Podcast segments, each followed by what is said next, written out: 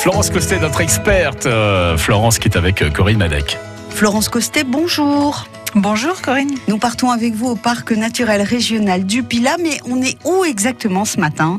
Ce matin, on est à Saint-Chamond, un peu sur les hauteurs. C'est une ville porte du parc qui s'étend assez haut dans le Pilat et avec beaucoup d'espace naturel. Mhm. On est en lisière de forêt et on écoute attentivement dans le silence. On va essayer d'approcher un sonneur à ventre jaune. Tiens donc, alors déjà c'est un drôle de nom, mais qu'est-ce que c'est qu'un sonneur à ventre jaune? Eh bien c'est un petit crapaud hein? discret et peu connu. Ah oui, ça je vous confirme.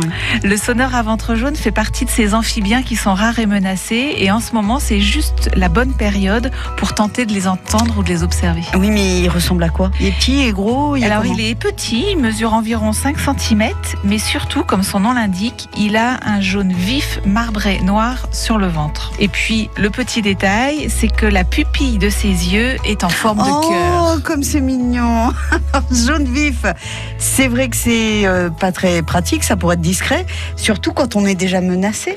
C'est vrai, oui, cette couleur est bien visible et elle n'est pas courante dans la nature. Mais pour lui, c'est tout le contraire il se sert de son ventre comme un moyen de dissuasion assez efficace pour repousser les prédateurs. Et il fait comment? Alors lorsqu'il se sent menacé, le sonneur a le réflexe de se dresser vers l'arrière sur ses pattes avant. Mhm. Comme ça, il montre bien son ventre jaune.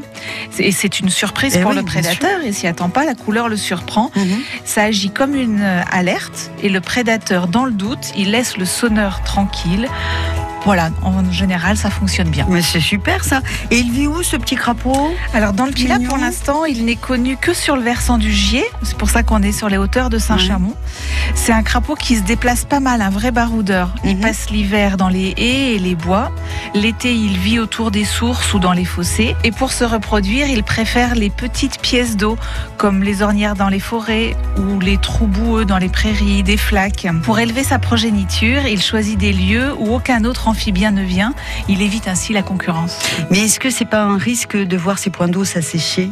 Ça peut arriver. Ce sont les aléas climatiques, mais c'est la stratégie de l'espèce. Parfois ça fonctionne très bien et d'autres fois les points d'eau disparaissent avant la maturité des têtards. Et donc, alors vous le disiez, on peut l'entendre en ce moment. Oui, c'est la saison où on peut le repérer assez facilement mhm. grâce à son chant, bien caractéristique.